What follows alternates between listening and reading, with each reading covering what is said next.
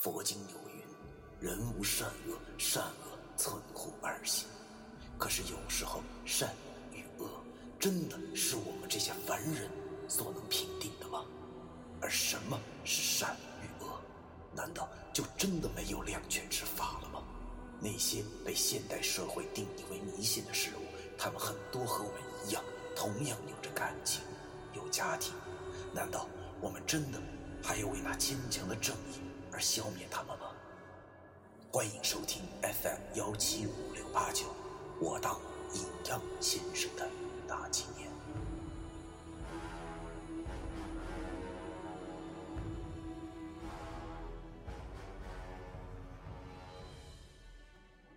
第一百八十五章告白。他的东西，我忽然想起来了，这老神棍还有一些批发来的伪劣符以及朱砂之类东西摆我这儿呢，还就还他呗！我正在气头上，于是对着电话冷声说道：“等过两天我就给你送去。”说完，我也没理会电话那边文书写马街，就把电话给挂了。屋子里又恢复了平静。我靠在墙，坐在床上生闷气。你说，今儿晚上怎么就这么多事儿呢？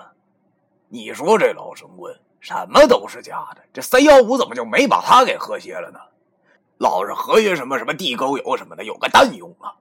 想想我还是太冲动了啊！这一脾气怎么改都改不了了，好意西事。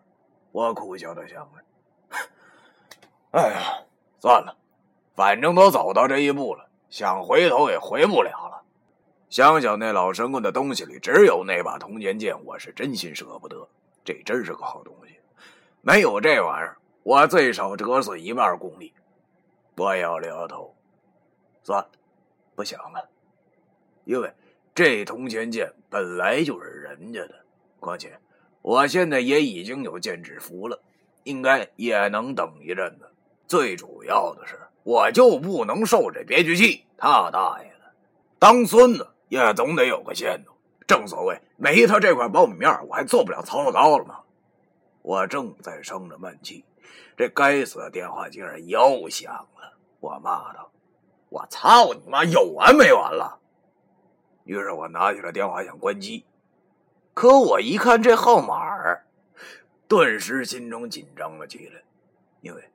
这次是刘雨迪打来的，我慌忙接了起来，对着电话说：“喂，丫头啊，出什么事了？”电话那边刘雨迪咦了一声，然后有些莫名其妙的对我说：“什什么出什么事了？没有啊，小菲菲，你怎么了你？”哎呀，我叹了口气，看来是我想多了，我还以为是他遇到什么怪事了呢。我苦笑了一下，都怪石觉明。你说这有特异功能，还真不算啥好事搞得我神经兮兮的。他说什么我听什么，见到丫头没事我就安心了。于是我便躺在了床上，对着电话说：“啊啊，没没没什么事儿。对了，丫头，啥事儿啊？”电话那边小丫头哼了一声，然后对我说：“哼。”难道没事我就不能找你了？这个小恶魔呀！我苦笑着说：“嘿呀，我当然能了。要知道，哥哥您的话那都是圣旨。丫头啊，也到了该处对象的年纪了吧？是不是？你看上哪家小伙了啊？”刘玉迪良久没说话，然后叹了口气，对我说：“唉，也不知道你是真傻还是装傻。”我傻，我怎么不知道呢？我也没看出来我哪傻呀。我只知道老易傻，因为我在七台河的时候，这老小子有一特殊的爱好。在甄家，我们早起洗脸刷牙的时候，我发现老易洗完脸后都要对着镜子拜上三拜。我心里这个纳闷啊，于是我便问他这是何故。老易拍了拍我的肩膀说：“哎呀，拜谁都不如拜自己呀。”可是，这小丫头的话竟然给我一下子整无语了，我真不知道该怎么回答的。难道这小丫头今儿晚上喝多了，还没醒酒呢。于是我便笑着对电话说：“嘿，我说丫头啊，你这是不是没醒酒呢？你说我咋不懂呢？啊？”电话那边的刘雨迪却并没有像往日那般跟我说笑，他对我说：“严肃点别叫我丫头。”听他这么一说，我越来越觉得这丫头叫上不对劲儿了。于是我便对着电话说道：“啊，成成成成成，不叫你丫头了，有啥事儿跟哥说吧。”啊。电话那边的刘雨迪沉默了一会儿，好像在酝酿着什么一问，然后他对我说：“那那个，今晚上那个张亚新跟你什么关系啊？”郑雅欣跟我是什么关系？他问这干什么呀？我有点莫名其妙了。现在想想，可能也是因为当时我太傻的关系吧。当了那么多年光棍，脑袋都被整秃头了，没想到发觉这刘雨迪的这点小心思。于是我跟他说：“朋友关系啊，以前一大学的，我比他大一年，怎么了？”电话那边刘雨迪有些着急了，他对我说。没问你这个，我问你是，你救他的命，你们是不是在一起了？我操，这小丫头想什么呢？我有些哭笑不得的想着。要说国产电视剧真他大爷的害死人，不知道荼毒了多少像刘雨迪这样的无知少女。谁说救了一女人之后，那女人就必须要跟他在一块儿啊？我问候他八辈祖宗好吗？想想我和张雅欣就像和刘雨迪一样，我只是把她当妹妹。再者说了，如果我真喜欢张亚欣的话，那我还能不能做人了？都说啊，朋友妻不可欺，这种朋友妻不客气的事儿，我能干得出来吗？老易不得揍死我？一想到老易那句“女人如衣服，兄弟如手足”，你若动我衣服，我就剁你手足的经典语录，我就肝颤。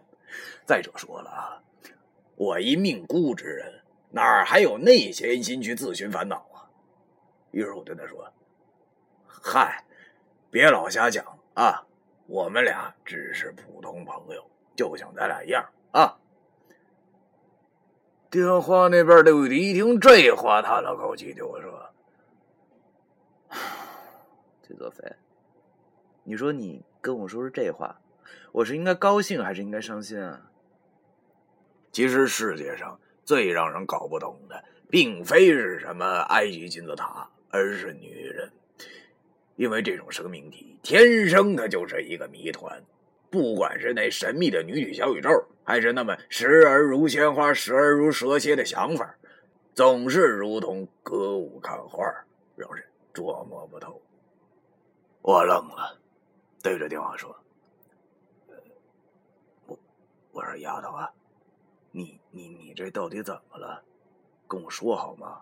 你别再折磨我了，哥求你了。我爱你。我话音刚落，电话那边刘雨迪就说出了这仨字儿，一时间让我有些怀疑我的耳朵，是不是听错了？但是电话那边的他吐字清晰，一字一句，阴阳顿挫，也十分的利落。他说的是，他爱我。他说的是他爱我，他说的是他爱我。我不停的想着，这句话就好像是个大钟一样，咣咣咣的敲着我的脑袋，让我竟然有些想哭的冲动。多么美好的三个字啊！貌似我已经好多年没有听到过这三个字了。现在一听。竟然有一些感动的想掉眼泪了，他大爷的！而且有点没听够的感觉。等了一会儿，我忽然缓过了神来。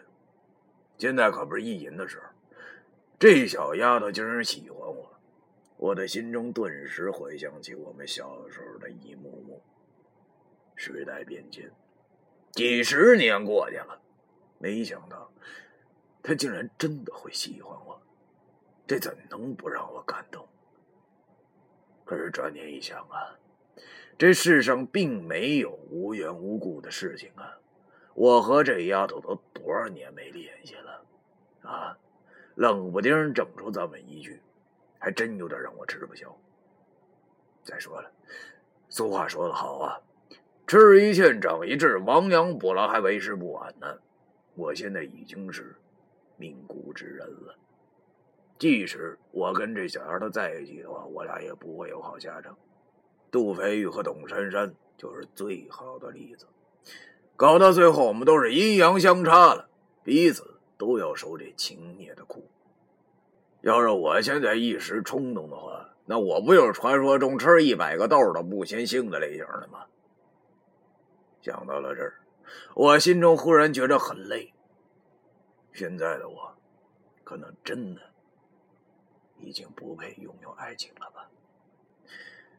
别看世人把爱情形容的有多么的美丽，但是在我的眼里，那无疑是一朵冰做的花握在手中，不时便会化，最后摊开手时，才发现原来我什么都没法留住，能留下的只有那种刺骨的冰冷。我已经不是个小孩了。经历了这么多悲欢离合后，我的心智慢慢成熟。不行，为了娄玉迪，也为了我自己，我绝对不能冲动。我不想日后他恨我。要知道，别人恨我可以，唯独这小丫头她不行。于是我强脸心神，然后装出了一副傻了吧唧的声音，对着电话里说道。啊，丫头，你说什么？你爱我？你吃错药了吧？你怎么无缘无故爱上我了呢？电话那边的刘玉迪给我的感觉，好像是他哭了，因为他听完我说出这话后，抽了抽鼻子，说话有很重的鼻音，他对我说。我没吃错药，你知道吗？其实这一切都不是偶然的。我有些事情现在不想跟你说，但是，但是我只是想告诉你，我真的爱你，崔作飞。本来我不想告诉你的，但是今天晚上看见你和那个女人十分亲热的聊天，我的心里真的就控制不住了。我再忍不了了，我必须得今天跟你说。我爱你，很久很久了。啊，多少年了？多少年没有听到过这种火辣辣的表白了？我的心里说不清楚是什么滋味为什么？为什么会是这样？我忽然觉着，其实我也是十分在意这个小丫头的，包括我们小时候的那一幕幕。包括我们那次在火车上的相遇，她把有虫子的饭盒还给了我。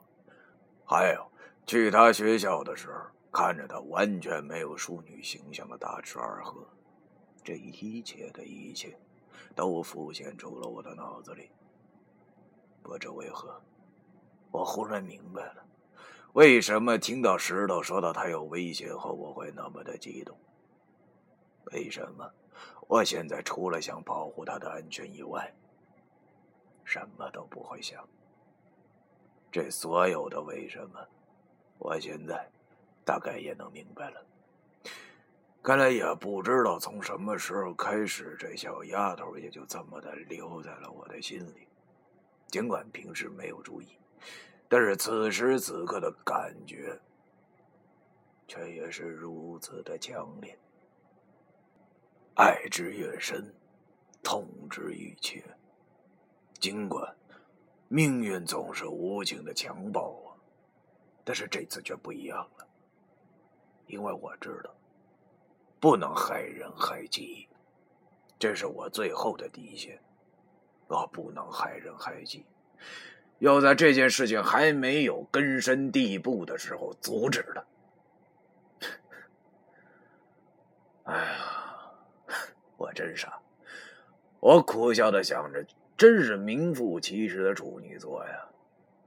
总是有一大堆女人的事情无法处理明白。于是，我强忍着心中的酸楚，接着用那种开玩笑的声音对着玉帝说：“我我看你啊，今儿这喝多了啊，妹子，早点睡吧，瞎寻思啥呢？咱俩可能吗？是吧？”虽然已经已经是尽全力说出这话，但是讲出口后。我还是发现我的声音有些颤抖。电话那边的刘雨迪真的哭了，但是他好像不想让我发现，只能低低的抽泣着。他听完我说这句话后，半天没有说话。良久，他开口了，已然已经是另外一种语气，但是鼻音。还是那么的重，他对我说：“哎，小菲菲，我逗你玩呢，别往心里去啊！我就是，我就是大晚上的没事干才给你打这电话的。人世间就是一个苦海，现在我又一次的理解了这句话。有时候我们彼此都要扮演着自己不喜欢的角色。”尽管连自己都过不去，但是还要流着眼泪，按着剧本演完。听着他哭了，还要强忍着不让我多心的声音，我心中十分的难受。但是又有什么办法呢？于是我对着他说：“好了好了，别想那么多了。”啊，早早点睡吧，明明天还上课呢。啊！电话那边的刘雨迪嗯了一声后，对我说道：“嗯，我我睡不着，楼下楼下好像来了只野猫，就从刚才一直叫着的，弄得我一点睡意都没有。”